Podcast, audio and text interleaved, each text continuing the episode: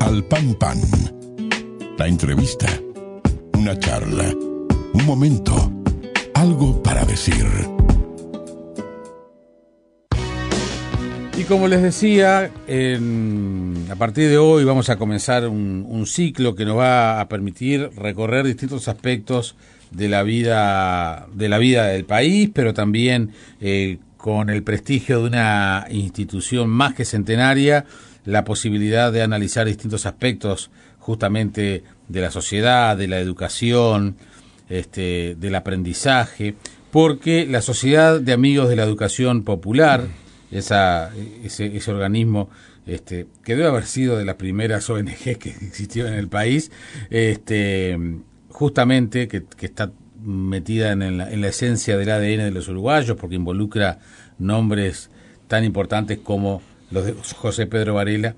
La Sociedad de Amigos de la Educación Popular cumple 150 años. En el día de hoy cumple 150 años. Y justamente esta sociedad que, bueno, tiene, tiene su visibilidad fundamentalmente a través del colegio Elvio Fernández, este, nos va a empezar a, a acompañar periódicamente con, con, distintos, con distintos temas y hoy justamente me parece que correspondía que esté el presidente de la Sociedad Amigos de la Educación Popular, Enrique González de Toro. Hola, maestro. Buenas tardes, ¿cómo bien, un gusto estás? reencontrarnos. Lo mismo, Jaime, un gusto. Además de escucharte todas las mañanas Muchas temprano. gracias. Muchas gracias. Bueno, eh, qué, qué responsabilidad, ¿no? Estar en una institución que cumple un siglo y medio de vida. Es un desafío, por un lado, y es una gran responsabilidad por el legado histórico im- importantísimo que tiene esta sociedad. Nació un día como hoy, en el Club Universitario, a instancias de Elvio Fernández, Carlos María Ramírez y Alfredo Vázquez Acevedo, que se juntan con Varela, que había venido de un viaje eh, este, a Francia, Inglaterra y Estados Unidos, y especialmente impactado por las ideas de positivismo en Estados Unidos. Ahí toma contacto con Sarmiento, vienen juntos en el viaje, y todo eso este, genera un gran movimiento alrededor de la preocupación que tenía Elvio Fernández, que era, al decir de Lincoln Maistegui, era obsesiva respecto de llevar la educación y la cultura a las masas populares como herramienta de libertad, porque todo el sentido de esto era una sociedad que recién emergía de la Guerra Grande, estamos hablando de 1868, la Guerra Grande de 1850, que no había logrado pacificarse, que el poder estaba en los caudillos y que el, el ciudadano no, no tenía derecho, no era ciudadano si no sabía leer y escribir y por tanto no podía participar en las decisiones políticas. Yo decía hoy más temprano cuando te anunciaba, Enrique, que pensar que la patria tiene 200 años Mm. y pocos años más, 50 años más, que en definitiva es poco en términos históricos, En un país tan joven en es poquísimo. eh, no es nada, Mm. este, ya estaban estas preocupaciones. Sí. Y estaban estas preocupaciones con un agregado más. La noche esa, las edades promedio de estos personajes eran de 19 a 27 No, años. recordemos que Varela muere de 30 y poco. Por eso. Y, y, y Elvio Fernández Ah. muere de 27. Claro. Y El- Elvio Fernández a esa altura ya había sido director del diario El Siglo, era diputado, abogado, en aquel momento era jurisconsulto, eh, pero abogado, llamale como quieras, y toda esa gente tenía esa preocupación fundamental por el país, por los desafíos que se venían, por los tiempos nuevos que se avecinaban, porque aunque parezca poco creíble, Varela hablaba del futuro como hablamos nosotros hoy. Ese futuro para el que hay que preparar a los niños, para que hay que preparar a los ciudadanos, para que puedan desenvolverse con éxito en ese futuro. Y hablaba de cosas que las iremos conversando en este, en este espacio, pero que cuando uno lee ese discurso de, de- del club universitario, hay aspectos que son sustantivos. Por ejemplo, la educación de los niños no debe empezar a los seis años, debe empezar antes, a los cuatro años. O sea, ahí nacen los jardines infantes y todo lo que viene en Enriqueta Conte y Riquet, que viene después, está vinculado a la Sociedad Amigo de la Educación Popular. La reforma educativa de la escuela. Nace la reforma de la educación media con Alfredo Vázquez Acevedo y la reforma de la universidad.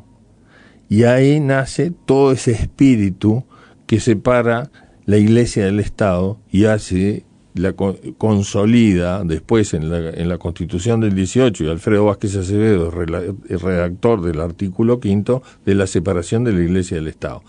Y hace a la construcción del modelo de país que tenemos, democrático, republicano y laico. Todavía y nace ahí. Exactamente. Ah, eso es a mí lo que me maravilla, darnos cuenta cómo se mantienen ciertas cosas. Para muchos quizás que pretenden ver el, medio vaso vacío, dicen, no hay que superar esa mirada, tenemos que cambiar, pero en definitiva yo creo que es exactamente lo contrario. Son pilares tan fuertes de la identidad del Uruguay que justamente demuestra primero la claridad mental de todos esos tipos, impresionante. Y bueno, y después lo que significa este esos e, esos pilares fundacionales, ¿no? Que capaz que seguramente ellos no estaban siendo conscientes de lo que estaban de lo que estaban este, generando. A mí lo que me importa de esto es rescatar, como tú decís, cuáles son las columnas que, construyen, que, sostienen ese proyecto y, y resignificarlos de acuerdo a los tiempos, porque por ahí pasa que la educación debe tener innovación, que debe apuntar a distintos aspectos en, en, cuanto a la formación de los estudiantes pero los valores sobre los que se sostiene un proyecto educativo y sobre lo que se sostiene una sociedad, esos valores no los puedes perder. No cambian. Por tanto, todo eso que nació ahí, nosotros podemos decir, muy bien, todo eso tuvo un sentido, una época, y hay quienes cuestionan y dicen, sí, tal vez, porque de esa época estaba todo por hacer. Yo te pregunto, con gente que tenía una expectativa de vida que no superaba los 40 años, que hubiera personas que con 20, 25, 27 años estuvieran recibidos, tuvieran este, este tipo de preocupaciones y a su vez trabajaran para eso. Porque ninguno de ellos tuvo una vida fácil. Vivieron el exilio, la, la, persecución, la censura, porque en esas épocas los problemas estaban dados en el país porque no había una consolidación democrática ni una estabilidad política. Éramos un país en guerra. Claro, en permanente guerra. Que hasta entrado del siglo XX. Totalmente, totalmente, sí, tal cual. Hoy justo cuando daba las efemérides, fíjate que un día como hoy, este, de 1897, el Pacto de la Cruz, ¿no? Este, en una de las, de quizás de las, de, de los vínculos este, de tratar de pacificar entre blancos y colorados, pero que no funcionó mucho porque después siguieron. Seguro. ¿Ah? Este, entonces es, es muy interesante cómo jóvenes tan jóvenes, porque uno dice, bueno, está, está bien, ¿qué cabeza tienen hoy los jóvenes de 27 años? Pensando en, en, este, en Elvio Fernández. Y bueno, eran otras preocupaciones seguramente. Y pensar en la sociedad en que le tocaba vivir y que me da la sensación, tenían confianza en incidir sí. en la sociedad con lo que hacían. Era un país más chico, obviamente, era otra ciudad, pero capaz que también hoy se hace más difícil. Hay otros mecanismos para incidir en la sociedad hoy también, ¿no? Sin duda que sí. Eh, cuando Elvio Fernández y, José Pedro Varela eh, acuerdan formar la sociedad, que fue esa misma noche, y salen con todo el impulso de ir este, generando todo un, proyecto educativo que, que termina el año siguiente en la fundación de la escuela Elvio Fernández. Ese desarrollo lleva a Varela a que después haga la reforma educativa y redacte los manuales, los currículums, este, el diseño hasta de los mobiliarios de las escuelas, cómo debían distribuirse los niños en las aulas, modifica el sistema educativo del sistema autoritario de los docentes a un sistema más abierto que contempla la eh, este, libertad de pensamiento del educando. Hay una libertad de conciencia que se respeta y en nuestra institución se respeta hasta el día de hoy. Esa libertad de pensar, esa libertad de ser críticos, reflexivos, esa libertad para ser solidarios e incidir en la comunidad de manera positiva, porque todas esas cosas estaban en esa educación y se fueron proyectando hacia el futuro. Y nacieron en un año, entre un año y un año y medio, y después en el año 74, que Varela ya siendo este, eh, encargado por la torre de, de, todo este proyecto, él hace la reforma educativa. Y hay un cuestionamiento duro en la sociedad respecto de si participar o no del llamado de la torre. Y, Varela lo, lo, expresa frente a Carlos María Ramírez, que era su gran amigo y que lo cuestionaba. Dice, yo sé que voy a prestigiar a un gobierno que es una dictadura. También sé que el valor se lo voy a dar en forma transitoria, porque lo permanente que puedo aportar es la educación que vamos a, construir. Y en función de ese pensamiento es que la sociedad después lo apoya aunque cuando fallece Varela hay una carta de la Torre que le pide a la sociedad que no designe un sustituto de José Pedro Varela. Y la sociedad se exime por razones políticas. A esta altura ya estaba una, era una sociedad de amigos mucho más consolidada. Se exime por criterios políticos y la Torre termina invitando, a sugerencia de algunos, a Jacobo Varela, que es el gran continuador de la obra de José Pedro y consolidador que la consolida, porque ya habían, en el, periodo final de Varela, con su enfermedad, habían aparecido críticos a esto que querían desactivar ese proceso. Eh, Enrique, y la Sociedad de Amigos de la, Educación Popular, hoy con 150 años de vida, cumpliéndolos hoy, el desafío de decir, bueno, atravesar este siglo y medio, ¿de, de qué manera? ¿Cómo, ¿Cómo evolucionar? ¿Cómo entrar al siglo XXI? Cómo pararse en el 2018 y me parece que lo más importante es cómo mirar de aquí a los próximos 15, 20, 30 años. Mira, nosotros el, el estar en esta en, este, en, el lugar donde eh, me han distinguido los socios de la sociedad para que ocupe hace que uno tenga que tener siempre un pensamiento a largo plazo en este tipo de sociedades y en la educación no se puede pensar en el corto plazo ni en lo inmediato, hay que pensar a futuro. Siempre nos planteamos que los chicos que ingresan hoy al colegio van a salir entre el 2035 y 2040. Nosotros tenemos que saber darles las herramientas y potenciar sus competencias para que puedan desenvolverse en ese mundo que ni tú ni yo sabemos exactamente predecir cómo será pero que sí tienen que tener las habilidades, las competencias y, saber discernir de toda esa información que le viene qué es lo que ellos forman, transforman en conocimiento para poder desempeñarse con éxito en ese momento. Y ese es el gran desafío que tiene una institución como la nuestra, centenaria, que necesita estar pensando siempre en el futuro. Y quienes tenemos esta responsabilidad, trabajamos en la capacitación permanente de los docentes, nos preocupamos por la innovación, vemos cuáles son las herramientas. En este momento el, eh, eh, el Elvio Fernández está metido en el proyecto del bachillerato internacional con una mirada global, porque no se puede estar mirando solo la aldea. Quien, estos chicos que van a egresar van a poder trabajar de acá para el mundo o van a poder estudiar desde acá en cualquier universidad del mundo.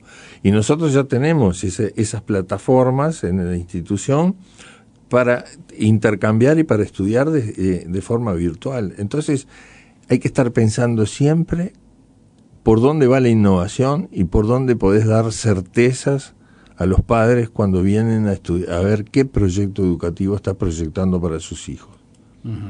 y, bueno, y hay que, y hay que pensar también entonces, eh, esa institución en un, en un país y en un sistema educativo que está en permanente discusión. Sí, acá hay una cosa que a mí me importa aclarar. Eh, la educación es una sola. Hay una educación de gestión pública y hay una educación de gestión privada. A nosotros, nosotros somos una educación de gestión privada.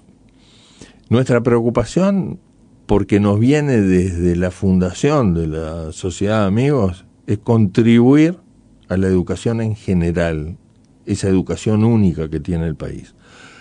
Y tanto es así que hemos eh, eh, ya llevamos unos, unos años, pocos, pero desde el 2008 hasta acá, que retomamos la formación docente. Tenemos un instituto de formación docente que va camino de ser instituto universitario solamente para especializarse en temas educativos.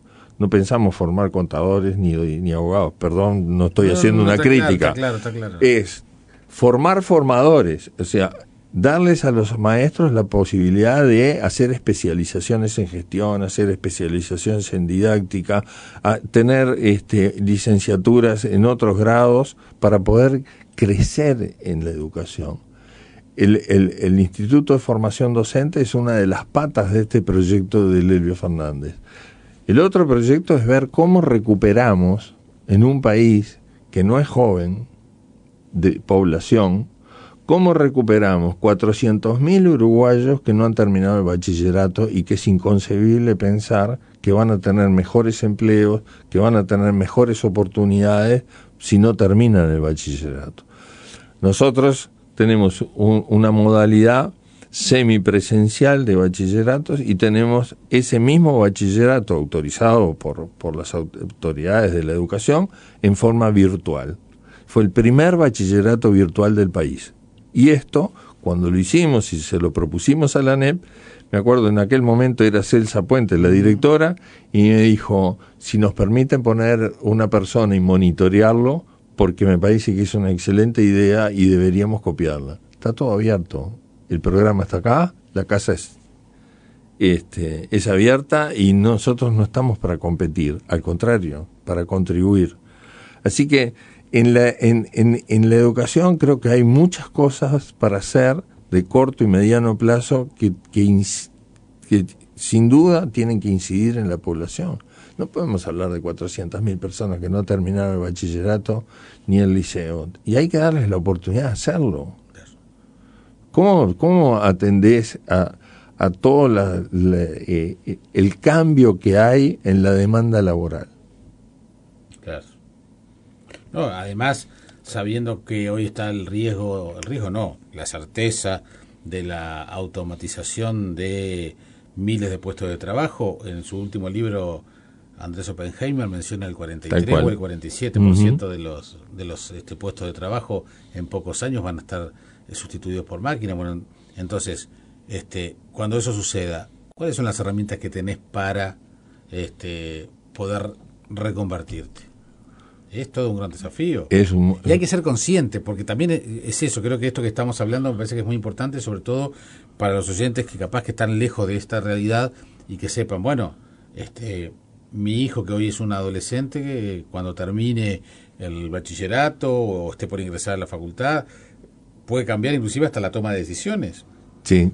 Capaz que mi, mi vocación era una, tengo que ver dentro de mis intereses personales para dónde puedo agarrar, porque la realidad es, muy diferente.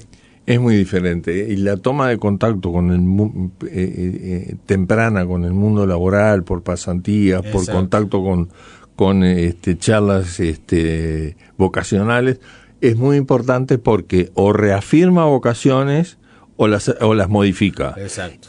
Y, que alguien empiece, también hay otra cosa que los padres tienen que tener claro. Que un estudiante a los 18 o 20 años inicie una carrera porque sintió que en ese momento era el camino que deseaba hacer y se dé cuenta a los dos años o tres años que no era lo que quería hacer y tiene que empezar otro camino, no es un fracaso. No. No es un fracaso. En la vida no se fracasa así. Y si, y si es un tropezón, lo que hay que hacer es apretar los puños, respirar profundo, mirar para adelante y saber que, que bueno, de, de todo eso aprendí para tomar una decisión para hacer lo que realmente es mi vocación. Si habrán cambiado los tiempos que este, en tu época y en la mía el, el gran mérito era entré de chico al tal trabajo con 14 años como cadete y terminé de gerente. Bueno, yo te voy a decir que, que por, mí no soy un ejemplo porque he pasado por muchas empresas. No, pero la realidad de hoy es exactamente la contraria. hoy hasta es, no digo mal visto, pero es raro que alguien, que un joven de hoy, con el mercado y, y, la cantidad de trabajos tan diferentes, etcétera, pase dos o tres años en un mismo lugar. Sí. Porque va cambiando, porque va mejorando. O sea, lo, que antes era un demérito, hoy se ve como, como al revés. claro, pero también quienes seleccionan, quienes toman las decisiones para incorporar personal, ven muy bien cuáles son las razones por las que han ah, ido cambiando de trabajo Y, y, si eso le significó un ascenso en su carrera profesional. Obviamente. Y, no es Isidoro Cañones. No, no, claro, no, no pasa por ahí. No, claro, sí, sí, pero las concepciones han cambiado totalmente. Sí, sí.